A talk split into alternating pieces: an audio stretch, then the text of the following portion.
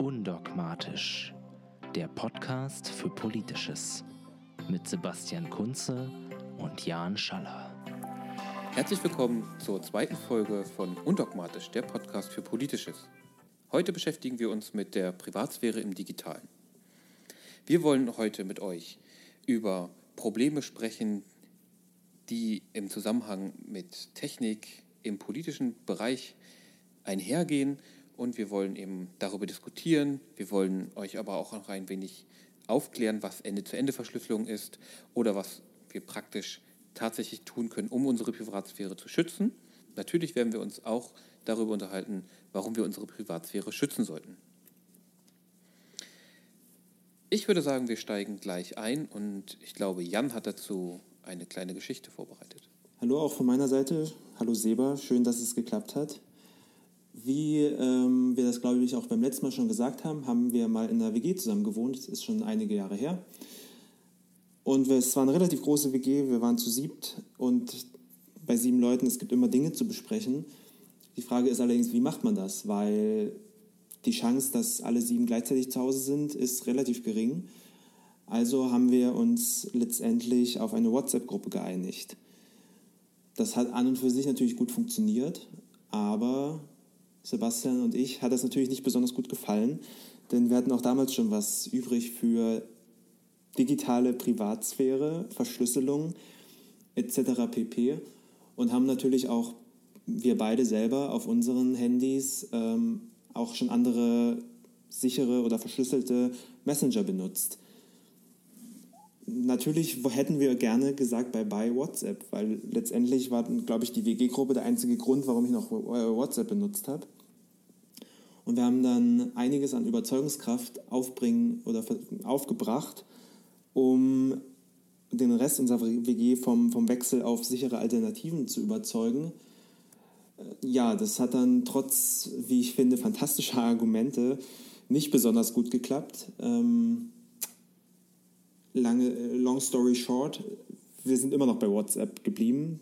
Ähm, wir konnten uns nicht durchsetzen. Und äh, ja, genau. Seba, wie hast du das damals erlebt? Eigentlich ganz ähnlich. Ich denke, dass wir sehr gute Argumente hatten. Allerdings waren einige nicht bereit, ähm, einen zweiten Messenger haben zu wollen, der jetzt nur für die WG ist, weil dann gucken sie da gar nicht rein. Ich würde sagen, ja, wir haben den Kompromiss gemacht, wir beide, und haben gesagt, gut, dann bleiben wir bei WhatsApp. Am Ende, ein, nach einigen Jahren, äh, beziehungsweise nachdem die WG sich schon aufgelöst hatte, kam, war ja dann sozusagen Ende-zu-Ende-Verschlüsselung bei WhatsApp und so weiter Thema. Genau, das war ja zu, noch, zu einer Zeit, als das bei WhatsApp noch nicht ähm, implementiert war. Richtig. Und ich glaube auch um die Zeit herum, wo es dann nochmal heiß wurde, als nämlich Facebook WhatsApp gekauft hat. Genau. Und ich glaube, da, da haben wir viel geredet. Am Ende sind wir tatsächlich als WG dort geblieben. Nur ist ja die Frage, warum reden wir jetzt über WhatsApp? Warum reden wir über Datenschutz? Warum reden wir über diese technischen Sachen? Und ich glaube, es gibt ein, ziemlich viele Gründe, als Politik-Podcast über Technik zu sprechen. Dann erzähl mal, ich bin gespannt. Ich denke, Technik ist mittlerweile immer politisch nicht erst seit gestern oder seit 2001, sondern auch schon viel früher. Dazu gibt es natürlich auch wunderbare Bücher. 1984 ist das bekannteste Beispiel. Nur ist das auch ein drastisches Beispiel, eine Dystopie. Technik ist allerdings immer auch politisch. Warum? Weil Technik gerade heute als Instrument von Macht eingesetzt werden kann. Das heißt vor allem nicht nur, aber nicht nur von staatlicher Macht, sondern auch von wirtschaftlicher Macht. Was meine ich damit? Es geht darum, dass jetzt erstmal staatliche Behörden können zum Beispiel Einschränkungen verhängen, was im Internet angezeigt wird. Das heißt, welche, welchen Zugang zu Informationen habe ich? Wikipedia ist in vielen Ländern zensiert oder es werden ganze Webseiten gesperrt. Das ist weltweit so. Natürlich gibt es ähm, da Unterschiede, was denn nicht zugänglich ist. Aber ähm, ein, eines der letzten Beispiele ist eben Russland, wo mittlerweile ähm, VPNs, also virtuelle private Netzwerke, verboten sind. Da steht unter Strafe, so etwas zu benutzen. Und damit ähm, sind de facto dann auch am Ende anonymisierende Browser wie der Tor eben auch verboten. VPNs sind ein gutes Beispiel, weil ich glaube, in der letzten Woche war es, ähm, da hat Apple nämlich aus dem chinesischen Apple ähm, iTunes Store eine ganze Reihe VPNs gelöscht. Die waren bis dahin verfügbar, äh, weil im Gegensatz zu Google ist Apple ja in China aktiv. Ähm, Google hat ja relativ zeitig schon, ich weiß gerade nicht das genaue Jahr, aber sich aus dem chinesischen Markt zurückgezogen. Apple ist da aktiv und bis vor kurzem gab es auch VPNs, gibt es glaube ich auch immer noch, aber halt deutlich weniger und ähm, viel weniger bekannte als noch vor, vor einer Woche. Denn und mit, den, mit VPNs war es wohl auch relativ einfach, die, die chinesischen Zensurmechanismen auszuhebeln und quasi auch auf die Teile des Internets zuzugreifen, die in China gesperrt sind, was ja ein großer Teil des Netzes ist, wie wir es hier in, äh, ja, im Westen in Anführungsstrichen kennen. Also Facebook, YouTube etc. pp. Genau. Möchte man also solche Webseiten nutzen ähm, und nicht die chinesischen Pendants oder die russischen Pendants, die es ja auch gibt, dann wird es schwierig. Ein anderes Beispiel ist, ähm, warum Technik eben politisch ist, ist, dass auch Indust also die sozusagen die, die eigentlichen Player, die, die Unternehmen, die die Technik bereitstellen und, und die Infrastruktur eine wirtschaftliche Macht ausüben können, die auch sozusagen politisch wirken kann und nicht nur politisch wirken kann, sondern auch aus politischen Gründen ähm, kann diese Macht eingesetzt werden. Zuletzt hat das ähm, eine rechtsextreme Webseite erfahren, The Daily Stormer, die in den USA sehr bekannt war, aber nach, den, nach dem Anschlag in Charlottesville und den Auseinandersetzungen dort haben sich ähm, mehrere Unternehmen dazu entschlossen, die Webseite nicht mehr zu hosten. Sie wollten umziehen und die Unternehmen haben immer wieder äh, darauf verwiesen, dass die Webseite nicht mit ihren Nutzungsbestimmungen übereinstimmt und äh, mittlerweile ist sie im offenen Internet sozusagen kaum noch ja, zu erreichen. Das ist natürlich, das ist natürlich gerade im Fall der USA sehr spannend, weil da natürlich äh, die Meinungsfreiheit noch viel mehr im Zentrum steht als zum Beispiel in Deutschland. Ich meine, in Deutschland ist es relativ, oder gibt es relativ viele Einschränkungen ähm, an Dingen, die man nicht sagen oder zeigen darf. In den USA ist es ja sehr viel großzügiger. Also da ist es zum Beispiel kein Problem, Hakenkreuze zu zeigen in der Öffentlichkeit. Und deswegen haben die Firmen auch zum Beispiel bei IS-Propaganda äh, bisher nichts gemacht.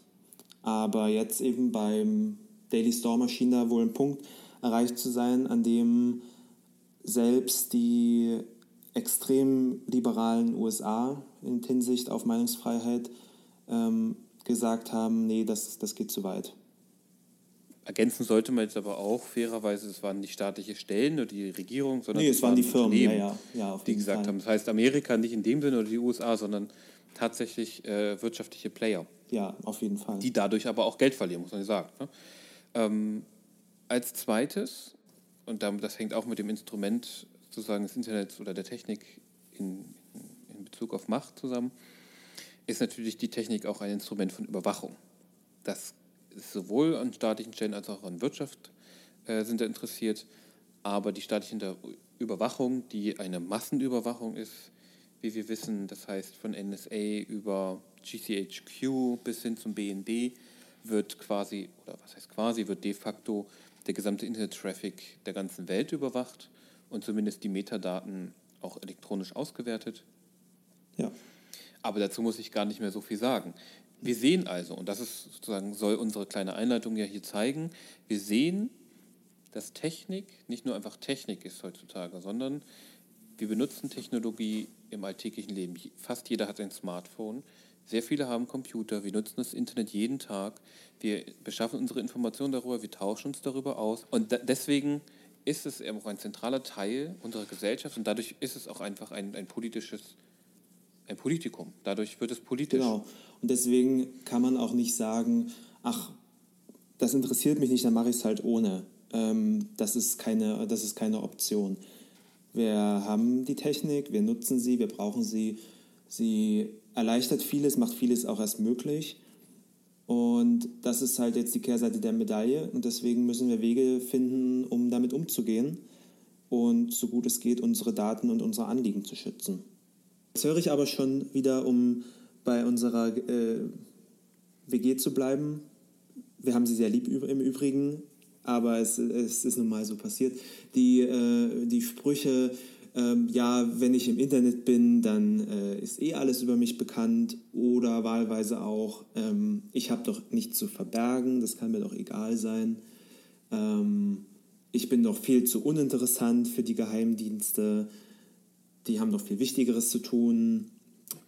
Was würdest du, Sebastian, solchen äh, Aussagen entgegnen?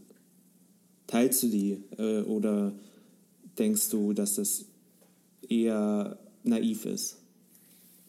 Ich kann die Aussagen einerseits verstehen, gerade weil es so virtuell ist, es ist so abstrakt oder einfach gesagt, es ist eigentlich, die Überwachung ist unsichtbar. Würde jemand hinter uns herlaufen die ganze Zeit und äh, uns über die Schulter gucken, was wir denn so in unser Handy tippen oder in unsere E-Mails schreiben, würden wir uns ja. unwohl fühlen. Dadurch, dass das aber nicht der Fall ist, ähm, nehmen wir das nicht so wahr zu sagen, wenn ich mich, wenn ich im Internet bin, dann ist eh schon alles über mich bekannt, ist ja Quatsch. Ich kann sozusagen, also einerseits ähm, kann ich mich anonym im Internet bewegen, wenn ich das möchte. Also oder fast anonym, zum Beispiel den Tor-Browser, der sozusagen äh, unseren, unseren Weg verschleiert. Und andererseits ist ja die Frage, ähm, selbst wenn das als Fakt so, so ist oder so wäre, muss ich das ja noch lange nicht so akzeptieren. Denn ähm, ich weiß nicht, wenn es jetzt überall auf der Straße ähm, einen Abschnittsbevollmächtigten gäbe, der da rumsteht und äh, jeden beobachtet, äh, kann ich auch sagen, ja, wenn ich durch die Straße gehe, dann sehe ich halt da jemanden, äh, der mich da überwacht, aber ist halt so. Das ist für mich eben kein Argument, dass es so korrekt ist oder dass es so, dass ich das mhm. gut finden mhm. muss. Deswegen bin ich da ein bisschen skeptisch. Natürlich ist mir bewusst, wenn ich ins Internet gehe, einfach so, mache mein, mein Safari oder meinen Klicks oder was auch immer, was ich für einen Browser benutze, auf, dass da Daten über mich gesammelt werden. Das muss ein Bewusstsein. Ähm, aber es macht es nicht besser, dass ich das zum Beispiel nicht für in Ordnung halte. Weil sonst gibt es überall Einschränkungen, was sozusagen über mich erfasst mhm. werden darf. In den 80ern Jahre sind die Leute naja, Amok gelaufen fast, äh, als es eine Volksbefragung gab, weil da Dinge erhoben wurden, die den Staat nichts angeht. Und heute, weil man es nicht so richtig sieht, ähm, ist es den Leuten egal. Und dann, da spielt dann nicht nur der Staat mit, der äh, Interesse an den Daten hat, sondern auch äh, Unternehmen. Und zu dem Argument, ich habe ja nichts zu verbergen, pff, ich habe eine Menge zu verbergen, weil es geht keine Sau was an, was ich mache. Grundsätzlich, also das hat sozusagen mit einem Begriff von Privatsphäre zu tun. Ähm, und was ich einiges gelesen habe jetzt in der Vorbereitung war, na, wenn du nichts zu verbergen hast, mach doch mal, entsperr doch mal dein Handy und gib es mal deinem Nachbarn. Mach die Fotos auf, mach die E-Mails auf, gib ihm das mal und sag, ich habe nichts zu verbergen, viel Spaß. Ich finde, man kann es auch, dieses Ich habe ja nichts zu verbergen, auch einfach umgekehrt definieren. Also erstmal habe ich nämlich ein Recht auf informationelle Selbstbestimmung. Ja, das ist mir prinzipiell zugesichert und da muss ich mich nicht für rechtfertigen, wenn ich nicht möchte, dass alles über mich bekannt ist und dass alle alles über mich wissen. Ja, das ist äh, mein mir zugesichertes Recht, dass ich selbst bestimmen kann, was über mich bekannt und im Umlauf ist. Dass das in der Realität nicht so funktioniert, ist mir auch klar, aber prinzipiell gibt es das erstmal. Und ich glaube, das sollte man auch nicht so ohne weiteres übergehen. Dazu kommt ja auch, dass man nicht immer nur von, der, von staatlicher Überwachung oder von Nachteilen durch staatliche Repression ausgehen muss, sondern es auch viele andere Kontexte gibt. Sei es Jobsuche, ja, also mein Arbeitgeber muss auch nicht über alles im Bilde sein, was ich jemals getan habe. Ich glaube, da wird es sehr vielen Leuten auch so gehen. Ähm, das muss ja auch nichts äh, nichts völlig Verrücktes sein, aber ich glaube, manche Dinge sind einfach privat und die ge gehen dann auch, auch niemandem was an. Das, äh, ja, da kann ich dir nicht widersprechen. Zu dem Argument, ich habe ja nichts zu verbergen, da finde ich es immer schräg, wenn jemand das sagt. Weil ich mich frage, naja, aber was, also ich frage mich, was steckt dann dahinter zu sagen? Also man sagt damit ja, ich habe gar kein Problem, wenn jetzt der Staat meinen Computer überwacht. Ich weiß nicht, ob sich die Leute da, also was die Menschen sich vorstellen, ob das damit zu tun hat, dass sie diese Überwachung nicht, nicht merken. Ähm, aber es gibt ja schon allein, dass die Menschen, wenn die Menschen wissen, dass, sie, dass, dass es überwacht wird, und das wissen sie ja in der Regel, gerade wenn sie solche Aussagen tätigen, ähm, gibt es, das können Psychologen, haben das beobachtet, ähm, gibt es einen, gibt es eine Bewegung zur Selbstzensur. Ähm, ich habe hier ein schönes Zitat aus einem Artikel von Roman Obst. Ähm, der Artikel heißt Von Paranoia bis Verfolgungswahn, Angst im Zeitalter globaler mhm. Überwachung mhm. aus der Zeitschrift Carta Demos. Und da schreibt er zum Beispiel, auf keinen Fall ist abschließend geklärt, was eine dauerhafte und allgegenwärtige Überwachung mit der Psyche des Menschen anstellt. Selbst die gut analysierten totalitären Regime des 20. Jahrhunderts hatten nicht die umfassenden Möglichkeiten, die den zahlreichen Geheimdiensten der modernen westlichen Demokratien heute zur Verfügung stehen. Das heißt für mich eigentlich, es gibt eine viel lückenlosere Überwachung in gewisser Weise, als im totalitären Regime Menschen überwacht wurden. Nur wir merken es nicht. Es, es hat in dem Sinne keine oder selten Konsequenzen, sodass wir Besuch von der Staatsmacht bekommen. Aber die Metadaten, da können wir ja gleich noch drauf kommen, was das ist, aber Metadaten werden gesammelt. Der Staat weiß, wann wir wo waren, wann wir mit wem kommuniziert haben, wie lange und so weiter und so fort. Das muss auch ja. von den Telekommunikationsunternehmen, ich glaube mindestens sechs Monate, ich glaube sogar zwölf, gespeichert werden. Und ich glaube, diese psychischen Effekte und vor allem aber auch die Selbstzensur, die damit einhergeht, weil das haben Psychologen auch herausgefunden in Tests, wo sie Menschen gesagt haben, hier schreib mal deine Meinung dazu, mhm. aber ähm, die NSA wird das vielleicht kriegen, auch wenn das hier vertraulich ist. Und die andere Gruppe hat das nicht gesagt bekommen. Und die Leute, die ähm, dachten, okay, das kriegt vielleicht eine Behörde, haben sich selbst zensiert. Das heißt, sie haben nicht frei in dem Sinne ihre Meinung geäußert. Und ich glaube, diese Selbstzensur ist viel gefährlicher, als wenn ein Staat sagt, ganz, offi ganz offiziell, das dürft ihr nicht sagen. Ja. Die Sache ist ja auch, ähm, nur weil wir es momentan nicht merken, dass die Überwachung permanent potenziell möglich ist, heißt es ja nicht, dass das für alle Zeit so bleiben muss. Ich, also nur weil wir momentan einen, eine Regierung und ein, ein politisches System haben, was ähm, eine Demokratie ist, muss das nicht für alle Zeiten so bleiben. Und ich denke, die USA, klar, die sind auch noch eine Demokratie, keine Frage. Aber mit einem Präsidenten Trump würde ich mich schon sehr unwohl fühlen, der Zugriff auf ähm, die Erkenntnisse von NSA und Co. hat. Und wir wissen nicht, was die Zukunft in Deutschland bringt, was das angeht. Und ich jetzt mal rumgesponnen, aber eine AfD-Regierung mit Zugriff auf Erkenntnissen von NSA, GCH, äh, GCHQ, BND und Co. Das stelle ich mir nicht lustig vor. Ja? Das, das, möchte ich, das möchte ich mir nicht, nicht ausmalen, was dann möglich wäre. Genau, ich glaube, das ist dieses, das Potenzial, was da, da drin steckt, ist eben gefährlich. Das ist ja auch eine Sache, Kapazitäten, die einmal aufgebaut werden, werden selten zurückgenommen oder selten zurückgebaut. Organisationen sind bestrebt, sich selbst zu erhalten und sich äh, zu vergrößern, zumindest mal den Status quo zu, zu behalten.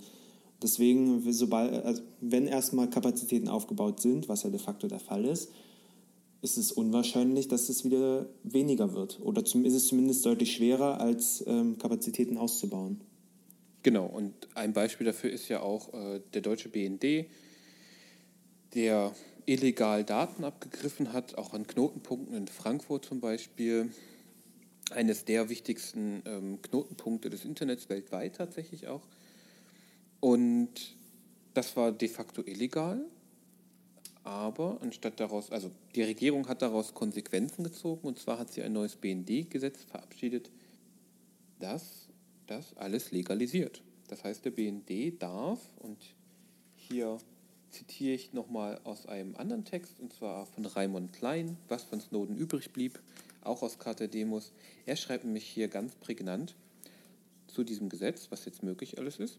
So darf der BND nun auch im Inland abhören und ganz legal auf die eben beschriebenen deutschen Leitungen am Internetknoten DECEX zugreifen. Zudem durfte der BND bisher nur einzelne Leitungen abhören und auch davon eigentlich nur 20 Prozent der Kapazität. Nun fallen die Grenzen.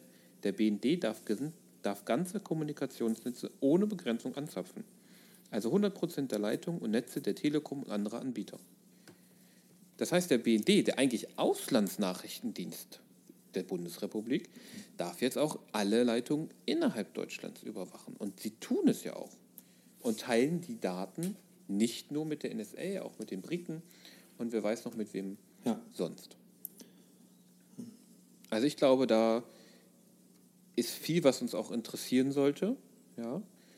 Natürlich ergibt sich jetzt die Frage aus dem ganzen Ding, die wir gesagt haben, und das Argument, darüber müssen wir gleich jetzt noch reden, wieso sollten sich denn die Geheimdienste für mich überhaupt interessieren? Ich bin doch ganz unwichtig. Warum ist das also wichtig für mich? Hast du da eine Meinung zu, Jan? Nicht so richtig, nee. Ähm also was, was du natürlich vorher gesagt hast, deswegen haben wir dann tatsächlich doch schon kurz darüber, oder es ist schon angesprochen, ist natürlich der Umstand, dass die Daten, die jetzt gesammelt werden, werden nicht gelöscht. Ja. Ähm, das sieht man an den Vorgängen zu den ausgeschlossenen Journalisten vom G20-Gipfel, ähm, wo zum Teil die Journalisten, die jetzt Antworten bekommen haben, da wird auf Datensätze verwiesen, die hätten schon längst gelöscht sein müssen. Ja. Da wird auf ein, da wurde ein Journalist freigesprochen ähm, aus tatsächlichen Gründen, also sozusagen Freispruch erster Güteklasse. Das hätte zur Folge gehabt, dass sofort dieser Eintrag hätte gelöscht werden müssen. Und der B, mhm. das, das BKA, also das Bundeskriminalamt, hat es immer noch. Das heißt, die Daten gehen nicht verloren. Und dein Beispiel war natürlich eine mögliche AfD-Regierung oder eine Regierung, die jetzt ähm, die diese Daten politisch einsetzen möchte.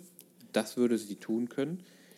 Und damit kann man auch oder hat man Möglichkeiten aus einer Demokratie oder auch innerhalb einer Demokratie totalitäre Mechanismen und Instrumente anzuwenden. Ich meine, das Problem ist ja auch, dass Leute erpressbar werden.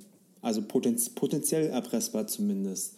Wenn nämlich alles für immer oder zumindest für einen sehr langen Zeitraum gespeichert wird, dann muss man ja quasi nicht mal ähm, was Rechtswidriges getan haben, sondern einfach Verfehlungen, die, oder sagen wir mal Verfehlungen, die als solche konstruiert werden von einer beispielsweise AfD-Regierung, können, dann, können dann als Druckmittel verwendet werden, um Leute erpressbar zu machen, die sich in der Opposition ähm, betätigen oder aktiv werden wollen.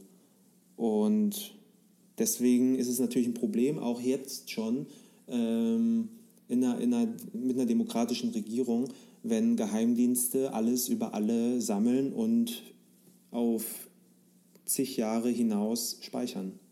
Aber Jan, die machen das doch nicht zum Spaß. Die wollen uns doch schützen. Und wir müssen doch aber auch irgendwas gegen den ganzen Terrorismus und auch gegen den IS machen. Wir haben doch gar keine andere ich, Wahl. Da würde ich dir natürlich prinzipiell total recht geben. Was kann man auch anderes ähm, sagen als, ja, wir müssen was gegen den IS tun. Aber die Sache ist ja die, dass, und das denke ich mir jetzt nicht aus, sondern das sagen auch viele erfahrene Polizeibeamte, dass ähm, Überwachung in vielen Fällen nichts bringt, sondern dass man einfach eine vernünftige klassische Polizeiarbeit braucht. Und für diese vernünftige klassische Polizeiarbeit braucht man Personal. Das wurde abgebaut in den letzten Jahren im Aber großen was das Stile. kostet, Jan. Was ja. das kostet.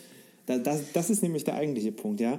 Äh, Internetserver anzuzapfen ist nämlich viel günstiger, als ähm, ein paar tausend mehr Beamte zu haben.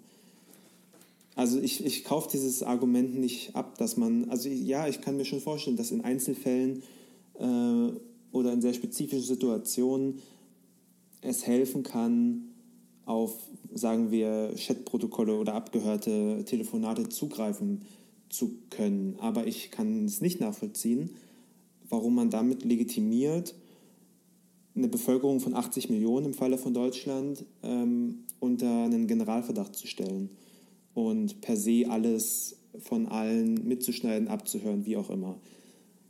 Das ähm, erschließt sich mir nicht und da bin, ich, da bin ich nicht allein.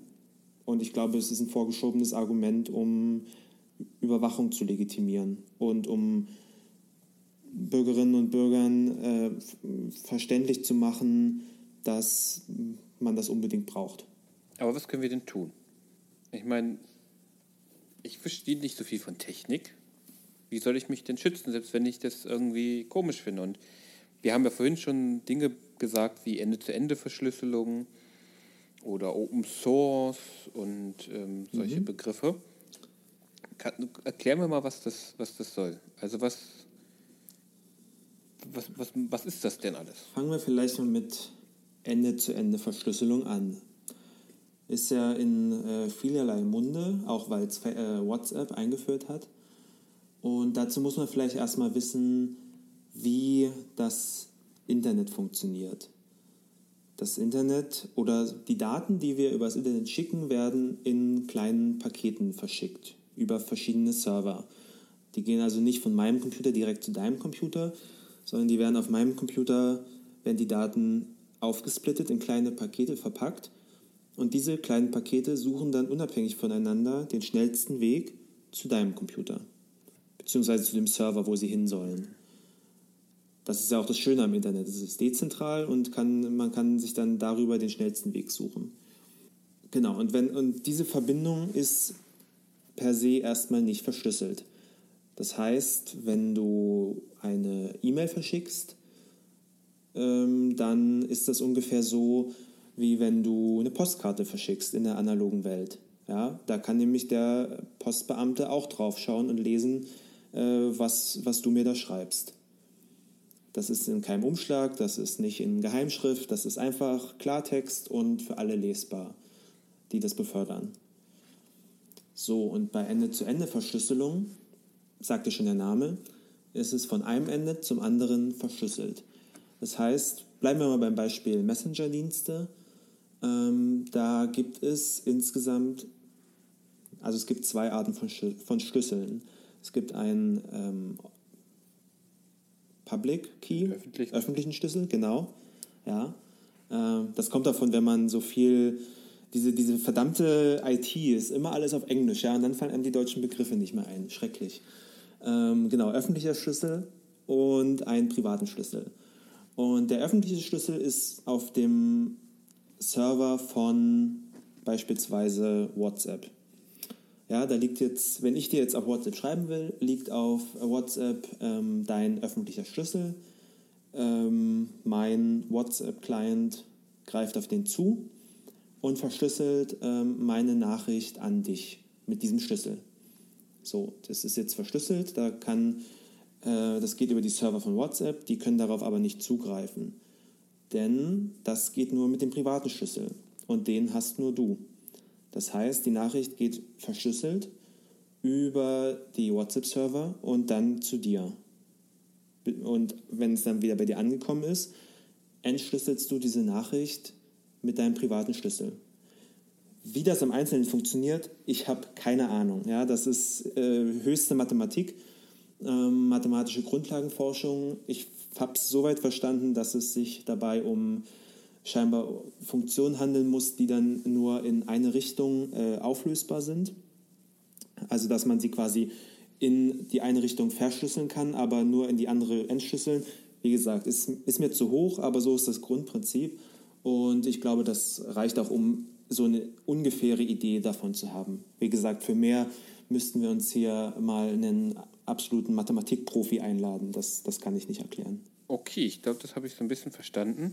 Das heißt, im Endeffekt ist doch dieser Public Key quasi ein offenes Schloss und ähm, den ich sozusagen hinterlege bei WhatsApp oder ich schicke ihn einer E-Mail mit und dann kann jemand quasi das Schloss mhm. zumachen, das mhm. ist das Verschlüsseln und schickt mir das. Und ich habe mit meinem privaten Schlüssel den Schlüssel zu diesem Schloss und kann es dann aufschließen und mir das dann angucken. Habe ich das richtig verstanden? Ja.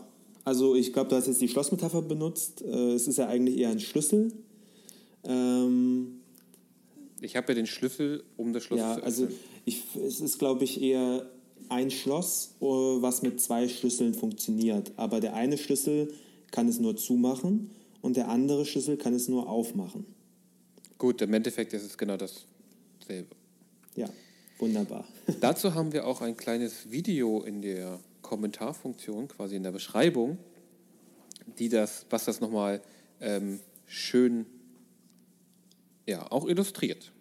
Eine Frage habe ich dann aber noch an dich, Jan. Ja. Wo liegt denn dann der Unterschied zwischen WhatsApp und ich habe jetzt gelesen, es gibt auch noch äh, ein Programm, das heißt Threema oder Trema äh, und es gibt Signal, was Edward Snowden irgendwie äh, gut findet oder er benutzt Mhm. es zumindest. Wo ist denn da der Unterschied? Also Ich könnte doch jetzt, Entschuldigung, ich könnte doch jetzt äh, WhatsApp einfach benutzen, wenn die jetzt auch diese Ja. Ende-zu-Ende-Verschlüsselung haben. Man muss auch sagen, dass WhatsApp deutlich besser geworden ist, was das angeht. Ja, das, das muss man erstmal ähm, unumwunden zugeben. Das ist ein Riesenvorteil, weil es einfach von, von vielen, ich weiß gar nicht, wie viele Nutzerinnen und Nutzer sie haben, über eine Milliarde, wenn mich nicht alles täuscht. Und die kommunizieren jetzt alle Ende zu Ende verschlüsselt, das ist natürlich top. Nichtsdestotrotz gibt es ein paar Punkte, drei um genau zu sein, die WhatsApp von noch sichereren äh, Messengern unterscheiden. Der erste ist Open Source. Was bedeutet Open Source?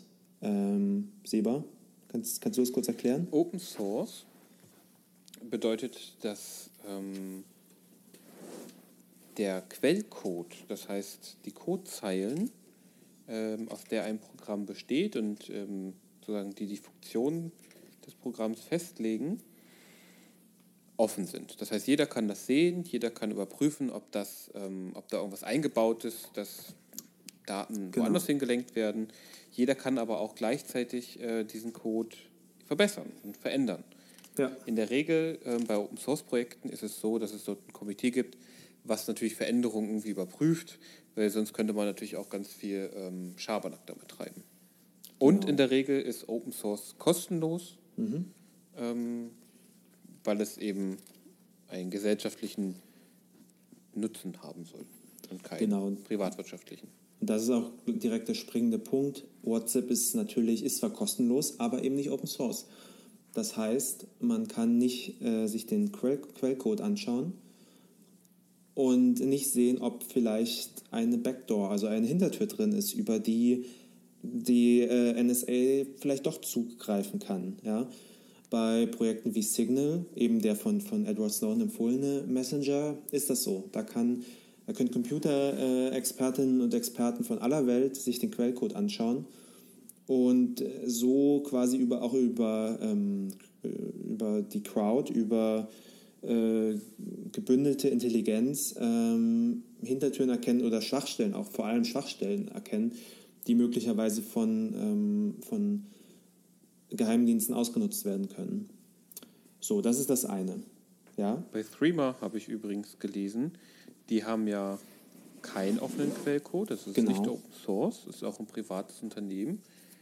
Allerdings äh, lassen die regelmäßig von unabhängigen Sicherheits-, Internetsicherheitsfirmen ihren Quellcode überprüfen. Und bisher hat der immer ergeben, dass da auch alles in Ordnung sei. ja. Sogenannte Security Audits heißt das, glaube ich. Genau. Das zweite, der, der zweite Punkt ist, äh, sind die Kontakte. Ähm, Im Normalfall läuft es ja so ab, dass man, wenn man jetzt zum Beispiel WhatsApp installiert, ein Pop-up angezeigt bekommt, dass WhatsApp Zugriff auf deine Kontakte haben will. Warum wollen sie das? Damit sie die auf ihre Server hochladen können und da dann die ihre Datenbanken abgleichen können, wer von deinen Kontakten auch WhatsApp hast, hat. Ja? Damit dann nämlich du eine schöne ähm, Kontakteliste angezeigt bekommst mit allen deinen Kontakten, die auch WhatsApp benutzen. Ist natürlich super äh, nutzerfreundlich und total einfach und niedrigschwellig und an sich eine schöne Sache, aber die gesamten Kontaktdaten sind eben auf, auf den Servern von WhatsApp oder von welchem Service auch immer, dem man, der so arbeitet. Ja, ja bei WhatsApp liegen die Kontakte auf dem Server und Threema arbeitet da zum Beispiel anders. Die generieren nämlich Codes, eindeutige Codes für jeden User, über die man dann auch andere Nutzer hinzufügen und identifizieren kann. Das heißt, da muss man nicht zwingend sein Adressbuch hochladen, weil man quasi auch über diesen eindeutigen Code seine Freunde hinzufügen kann. Das heißt, dann sind die genau. nicht, dann habe ich quasi so eine, so eine äh, Nummer von meinem Freund, der sich da angemeldet hat bei, bei Threema. Aber es ist dann genau. jetzt nicht mit einer E-Mail-Adresse oder einer Telefonnummer verbunden, so wie WhatsApp, richtig? Das ist ganz richtig. Ich schaue gerade auch nochmal bei mir rein, wie das, wie das aussieht. Ähm, wenn ich jetzt auf deinen Kontakt gehe, keine Angst, ich werde jetzt nicht deinen persönlichen Code hier vorlesen, aber vielleicht, um es besser beschreiben zu können, hat ja nicht jeder Threema. Genau, das ist eine bei dir 1, 2, 3, 4, 5, 6, 7, 8-stellige äh, sogenannte Threema-ID und die besteht aus Ziffern und Buchstaben. Und anhand dieser achtstelligen ID kann man dann eben auch Nutzer hinzufügen. Das wäre also eine Variante, um diesen ähm, Kontakte-Upload zu, zu verhindern. Und was noch was eine, eine dritte, ein dritter Punkt, äh, der zum Beispiel WhatsApp und Signal unterscheidet, ist die Backup-Funktion für Nachrichten. Bei WhatsApp ist es, ich bin mir nicht sicher, ob es standardmäßig eingestellt ist, ist es auf alle Fälle eine Möglichkeit, dass man seine Nachrichten sichern kann, also ein Backup erstellen. Das passiert dann allerdings wieder auf den Servern von WhatsApp. Und das ist da zwar auch verschlüsselt, aber eben nicht in dem Sinne Ende zu Ende verschlüsselt, wie es die normale Kommunikation ist. Und dann, man muss dann quasi wieder das Vertrauen aufbringen in WhatsApp, dass sie das so weit absichern, dass keine Dritten, keine unbefugten Dritten darauf zugreifen können. Und was natürlich WhatsApp selbst damit macht, ist dann auch nochmal eine andere Frage. Ähm, und Signal macht es zum Beispiel einfach so, die haben keine Backup-Funktion. Ähm, ist natürlich eine, eine Service-Einschränkung oder eine Bequemlichkeitseinschränkung, aber letztendlich dann auch eine Abwägungsfrage, ob einem ein Backup seiner Nachrichten so viel wert ist, dass man es unbedingt auf ähm, Server von, von einer privaten Firma hochladen muss oder ob man darauf nicht auch verzichten kann. Also ich, ich persönlich, ich bin jetzt eh niemand, der äh, jedes Jahr ein neues Handy hat, von daher ist es dann auch nicht so der allergrößte Punkt. Aber mir persönlich wäre es dann auch egal. Ich meine, 99 Prozent äh, meiner Text, äh, täglichen Textnachrichten sind äh, alltäglicher Quatsch. Und wenn das weg ist, dann ist es weg. Also ich kann mich nicht darin, daran erinnern, wann ich das letzte Mal nach einer WhatsApp- oder Signal-Nachricht gesucht hätte. Von daher ist es, glaube ich, auch irrelevant. Um eine Sache noch anzusprechen. Wir haben mhm. vorhin das Stichwort Metadaten fallen lassen. Darüber haben wir noch gar nicht gesprochen. Denn man könnte ja jetzt sagen, naja, wenn das verschlüsselt ist bei WhatsApp, dann ist es ja scheißegal. Das liegt da, es ist verschlüsselt, kommt also keiner ran, nur ich, weil ich habe es ja verschlüsselt. Man muss ja. natürlich dazu sagen, und ähm, das betrifft Ende-zu-Ende-Verschlüsselung, das betrifft Verschlüsselung bei E-Mails, eigentlich bei jedem. Das natürlich, wenn ich die Verschlüsselung begreife als quasi der Briefumschlag, ja, der zugeklebt ist, von meiner Postkarte, die ich das über, übers Internet schicke, ich muss ja trotzdem draußen noch draufschreiben, an wen es gehen soll und von wem es kommt. Und diese Daten, das sind die sogenannten Metadaten, also an wen geht es, von wem kommt es und natürlich Datum, ähm, beziehungsweise die Zeit, wann das ähm, mhm. Gemacht wurde. Diese Daten sind immer unverschlüsselt. Und es sind genau diese Daten, die auch ähm, massenhaft, Millionen, fast schon milliardenhaft tatsächlich, von Geheimdiensten auch abgegriffen und vor allem gespeichert werden, um ja, Profile zu erstellen, Netzwerke, also zu veranschaulichen, wer hat mit wem wann wie kommuniziert und wie lange und so weiter. Und diese Daten liegen eben aber auch unverschlüsselt auf Servern und im Falle WhatsApps ähm, sind diese Server in den USA unterliegen dadurch ja auch dem ähm, US Patriot Act. Das heißt, die, der Staat ähm, hat halt immer Zugriff und auch auf eine ja. Art und Weise Zugriff, ähm, die es zum Beispiel WhatsApp verbieten würde, darüber zu reden, dass dieser Zugriff stattgefunden hat. Genau, das ist nochmal eine ganz andere Geschichte. Ganz kurz noch zu den Metadaten. Das klingt natürlich erstmal gar nicht so relevant vielleicht, weil es geht ja um die Inhalte. Letztendlich kann man aber extrem viele Schlüsse, Schlüsse aus Metadaten ziehen. Ähm, weil, wie du schon angesprochen hast, man kann, wenn man viele Metadaten von einer Person sammelt, äh, Netzwerke bilden oder nachvollziehen von, von Personen. Äh, man kann natürlich auch, um es anschaulich zu machen, wenn ich jetzt ähm, sehr oft plötzlich mit meinem Steuerberater telefoniere oder mit meinem Rechtsanwalt oder mit meinem Arzt, was auch immer. Ja? Daraus lassen sich ja schon gewisse Rückschlüsse ziehen, wo man, wenn man das möchte, vielleicht dann mal ein bisschen genauer hinschauen sollte und ein bisschen mehr nach, na, nachbuddeln, äh, um äh, Schmutz ans, ans Tageslicht zu befördern. Also ganz so äh, irrelevant sind Metadaten dann eben doch nicht. Genau. Die Frage, die sich natürlich jetzt äh, wahrscheinlich spätestens jetzt viele Zuhörer stellen werden, ist natürlich, na, was soll ich denn jetzt machen? Was kann ich denn jetzt konkret machen? Mhm. Ähm, was kann ich jetzt ganz konkret machen, um sicherer zu, im Internet zu sein? Wie kann ich denn verschlüsseln? Wie kann ich denn, ich, wenn ich jetzt nicht wie kann ich verhindern, dass Google meine Anfragen speichert und, und darüber ja auch Profile erstellt, wenn ich das nicht möchte? Wie mache ich das ja? Wollen wir einfach ein bisschen über unsere persönlichen Erfahrungen reden? Sehr gerne. Wie wir das persönlich handhaben? Sehr gerne. Okay. Ähm, bleiben wir auch erstmal beim, beim Thema Messenger.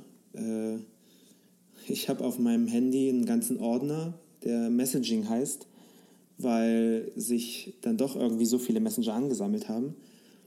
Äh, was ist da drin? Klar, WhatsApp, darüber haben wir schon gesprochen. Ähm, aber dann natürlich auch Threema oder Trema. Ich weiß nie, wie man sie ausspricht. Sie kommen aus der Schweiz. Es könnte beides der Fall sein. Ähm, ich tippe aber auf Threema, weil da drei Punkte sind. Aber egal. Ähm, genau, Threema. Und Signal ist da auch drin es kommt ein bisschen drauf an. Manche Leute, mit denen ich kommuniziere, haben eher Signal, manche eher Threema. Mir ist es eigentlich egal, wie viele Messenger ich auf dem, auf dem Handy habe, weil Speicherplatz ist jetzt nicht das große Problem. Und dann nutze ich lieber jede Möglichkeit, um ähm, geschützt und sicher kommunizieren zu können, als zu sagen, ach nee, noch ein Messenger will ich nicht. Wie geht es dir damit?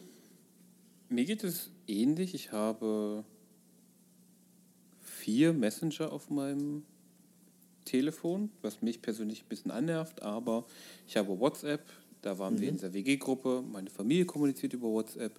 Mhm. Ich habe Threema, was eigentlich mein eigentliches äh, Messenger sein soll, damit kommuniziere ich aber vorrangig ähm, mit zwei Personen, die mir sehr nahe stehen. Und dann habe ich noch für im Verein hat, wurde sich dann auf den Telegram Messenger geeinigt. Ähm, da ja, den habe ich auch.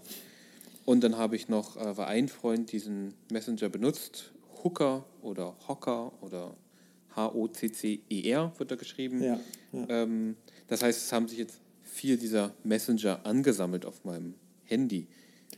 Einen, einen haben wir, glaube ich, vergessen gerade noch. Äh, ich weiß, dass du auch ein iPhone, ein iPhone-Nutzer bist. Und da ist natürlich iMessage standardmäßig mit drauf. Gut, aber das nutze ich quasi gar nicht, muss ich tatsächlich sagen. Ich nehme das als SMS. Ja. Ja. Aber da hast du natürlich recht, das ist natürlich auch noch drauf. Genau. Aber prinzipiell würden wir, was würden wir Leuten empfehlen? Ich würde empfehlen, die Leute sollen sich, oder wenn man jetzt sagen will, okay, ich muss schauen, es kommen immer mehr Menschen zu Threema zum Beispiel. Ähm, da gibt es jetzt schon mehrere Millionen Nutzer. Die Frage ist, was will ich tun, meiner Meinung nach. Ne? Also mhm. äh, will ich möglichst unkompliziert, ohne Stress kommunizieren und dann schließe ich mich eben dem an, was alle machen und habe WhatsApp. Ja.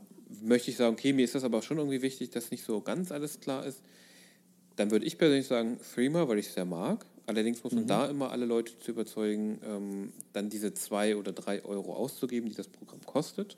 Ja.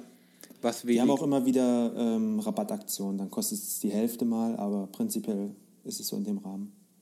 das machen eben nicht so gern Menschen.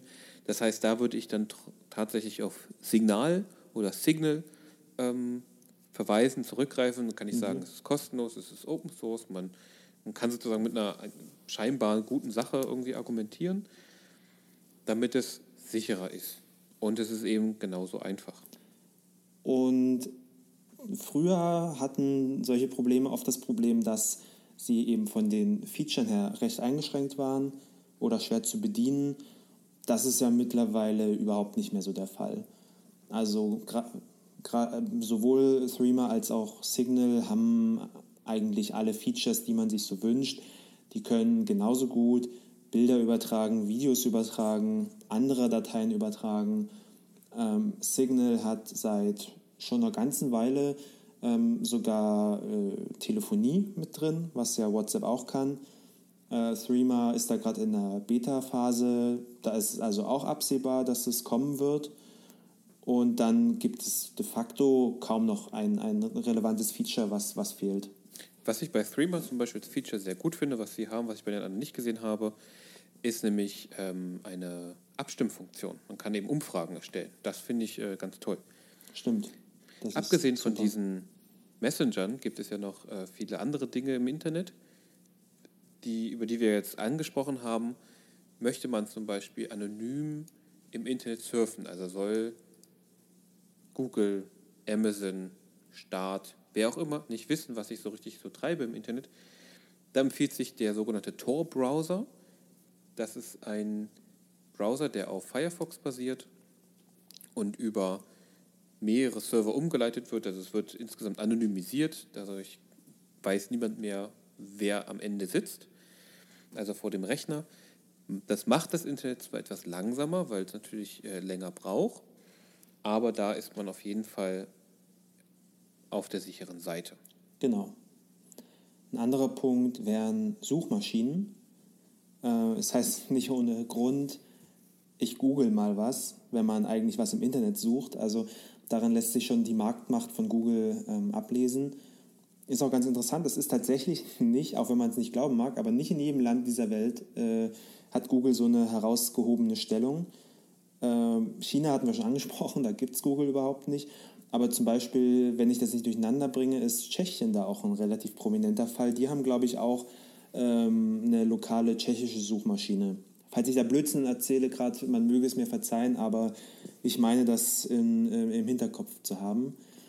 Ähm, aber es, ja, man kann auch ansonsten auf Alternativen zurückgreifen. Da will ich mal zwei nennen. Die eine, die wirklich gar nichts mit Google zu tun hat und eine eigenständige Suchmaschine ist, ist DuckDuckGo. Ähm, hat aus meiner Erfahrung einen, einen großen Vorteil, einen großen Nachteil. Der große Vorteil ist, dass es da sogenannte Operatoren gibt, mit denen man dann auch auf anderen Seiten suchen kann. Es funktioniert dann so, dass ich zum Beispiel Ausrufezeichen A eingebe und dann meinen Suchbegriff und dann direkt auf Amazon suche. Oder Ausrufezeichen W und direkt auf Wikipedia suche. Das ist also so eine Art Multifunktionssuche, was super praktisch ist, finde ich. Der Nachteil ist, dass die Suchergebnisse doch teilweise schlechter sind als bei Google. Ja? Das ähm, möchte ich nicht, das möchte ich nicht äh, verschweigen, weil es fällt einfach auf. Es ist nicht immer so. Manchmal sind die Suchergebnisse wirklich gut, ähm, manchmal aber auch nicht so berauschend. Eine andere Alternative wäre Startpage. Ähm, Startpage ist de facto Google, ja, sucht auch auf Google, macht das Ganze aber anonymisiert. Da wird nämlich die Suchanfrage äh, umgeleitet und dann von den Startpage-Servern aus auf, na, oder zu Google geschickt. Äh, und das wiederum bedeutet, dass ähm, Google mich nicht äh, zurückverfolgen kann. Jetzt, genau, hatten wir schon Suchmaschinen, Messenger, äh, Seba, sag doch mal was zu E-Mails. Ja, E-Mails sind eine ganz spannende Sache, denn E-Mails sind ja eigentlich auch nur ähm, Postkarten, die wir offen im Internet hin und her schicken, auch wenn man sich das immer schwer vorstellen kann. Dafür gibt es natürlich auch eine Verschlüsselung. Am einfachsten geht es mit sogenannten PGP. Ähm, das heißt, es ist ein Programm, das lädt man sich im Internet herunter. Man nutzt es am sinnvollsten mit einem sogenannten, ja, mit einem E-Mail-Programm. Das heißt, wenn ich zum Beispiel bei Google Mail bin oder bei Hotmail oder so, lade ich mir sowas wie Thunderbird runter. Damit kann ich dann meine E-Mails verwalten, habe PGP, lade mir das auch runter. Man muss natürlich also am Anfang ein kleines bisschen arbeiten. Und dann kann ich aber meine E-Mails verschlüsseln. Ähm, ich habe das bei mir eingestellt. Das geht auch mit dem Mac-Mail-Programm und mit äh, diversen anderen, eigentlich mit fast allen gängigen mittlerweile. Die E-Mails kann ich dann immer an eine Person, ich kann sie verschlüsseln und ähm, einer anderen Person schicken, die eben auch PGP hat und das dann entschlüsseln kann entsprechend. Es gibt einen sehr, mhm. ähm, es gibt einen interessanten Beitrag von bei netzpolitik.org, der das sehr anschaulich erklärt, inklusive einem Video, wo nochmal ganz genau gezeigt wird, wie ich das zum Beispiel installieren kann. Das guckt man sich am mhm. besten da an, denn das ist aber im Podcast ein bisschen schwieriger zu erklären. Verlinken wir einfach in den Show Notes, würde ich sagen. Dann kann man sich das nochmal anschauen. Es ist aber im, im Prinzip auch kein großes Ding, weil. Es funktioniert genauso wie bei den. Also das Prinzip ist dasselbe wie bei den Messengers, wie ja. wir es vorhin erklärt haben. Deswegen hat man es einmal eingerichtet und das kann man selbst auch für seine Eltern einrichten. Ähm, das dauert ja. zehn Minuten vielleicht, Viertelstunde, dann ist das erledigt. Grundsätzlich würde ich allerdings ähm, hinzufügen, wenn man jetzt zum Beispiel Google Mail ist oder sonst wo, Google schreibt es auch rein, Google durchsucht die E-Mails, Google guckt sich die Inhalte an, die ich da schreibe und benutzt das jetzt erstmal nur für Werbung, aber grundsätzlich habe, erlaube ich Google da reinzugucken in meine E-Mails. Es gibt, ähm, und die Server stehen natürlich auch in den USA, das heißt, sie unterliegen auch dem US Patriot Act.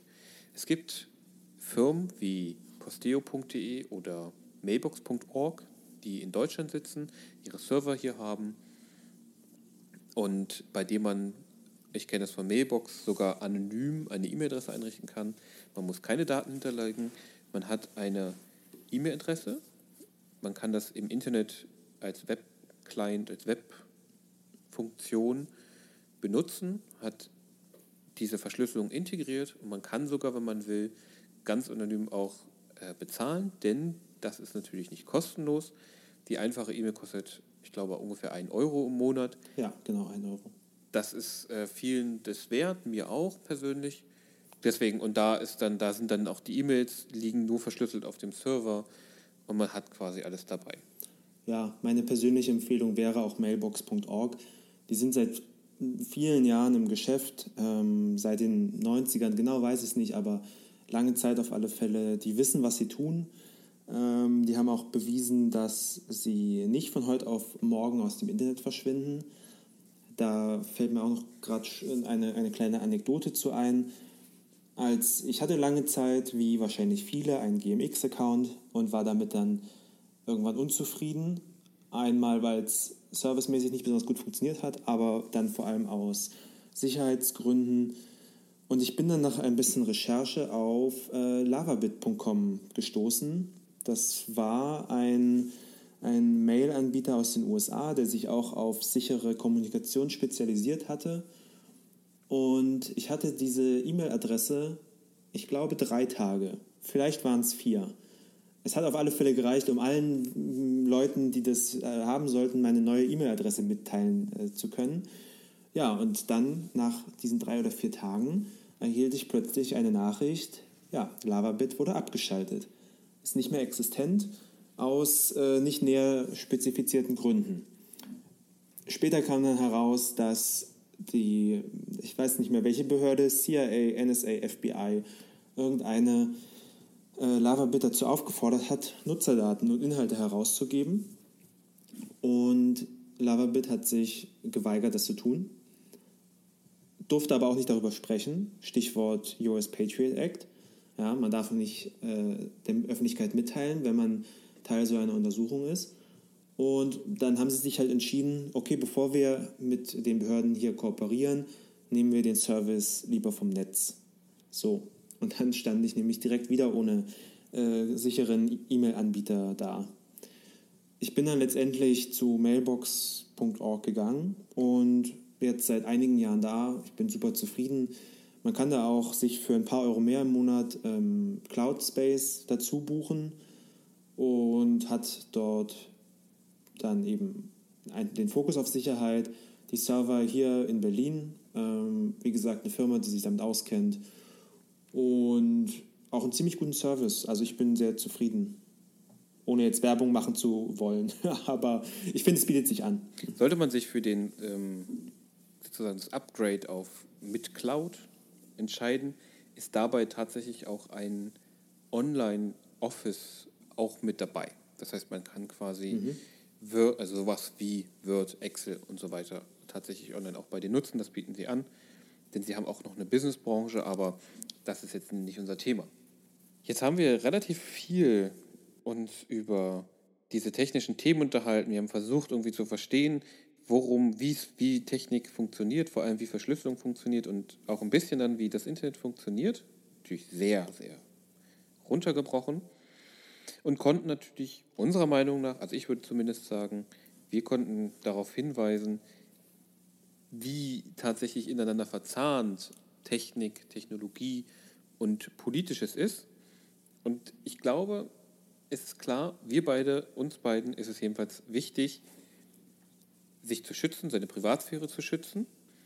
Wir schließen die Tür zu, wenn wir aus dem Haus gehen. Wir kleben unsere ähm, Briefe zu und unsere Pakete auch. Bei Postkarten ist uns ganz bewusst, das liest jeder. Deswegen steht da auch. Wir haben Gardinen an den Fenstern, ja, die wir auch zuziehen. Ganz oft zumindest. wir, äh, ziehen wir sie auch zu. Das heißt, es ist für uns Teil des normalen Geschehens. Natürlich sind wir keine Expertinnen. Dafür sollte man vielleicht eher beim Chaos Computer Club oder bei netzpolitik.org gucken. Aber uns interessiert natürlich auch gerade diese Verbindung zum Politischen. Wir hoffen, das ist ein wenig klar geworden. Wir hoffen, ihr habt ein bisschen was mitnehmen können. Und wir hoffen natürlich auch, es hat euch wieder interessiert und ihr schaltet beim nächsten Mal ein. Wir versuchen jetzt erstmal einmal im Monat eine Sendung online zu bringen und sind gespannt, worum es das nächste Mal geht. Ich hoffe, ihr schaltet wieder ein und ich verabschiede mich für heute. Macht's gut und bis zum nächsten Mal. Genau. Äh, man sollte sich natürlich auch jetzt keine Illusionen machen. Uns ist auch klar, dass wenn die NSA jemanden hacken möchte, dann wird sie das in den allermeisten Fällen wahrscheinlich schaffen. Aber letztendlich kommt es darauf auch gar nicht an, sondern die, die Masse macht's. Und wenn eben jetzt eine Milliarde WhatsApp-Nutzer Ende zu Ende verschlüsseln, dann ist das ein riesiger Mehraufwand, als äh, wenn sie es nicht tun. Und ich denke, das ist der springende Punkt. Ähm, deswegen sollten wir alle auf unsere Privatsphäre achten, im, im äh, analogen wie im digitalen. Und deswegen finde ich, ist es einfach ein, ja, ein, ein gesunder Menschenverstand, das es zu tun. In diesem Sinne ähm, freue ich mich aufs nächste Mal und bis dann aus Berlin. Tschüss. Ciao. Undogmatisch. Der Podcast für Politisches. Auch im Netz unter www.undogmatisch.net.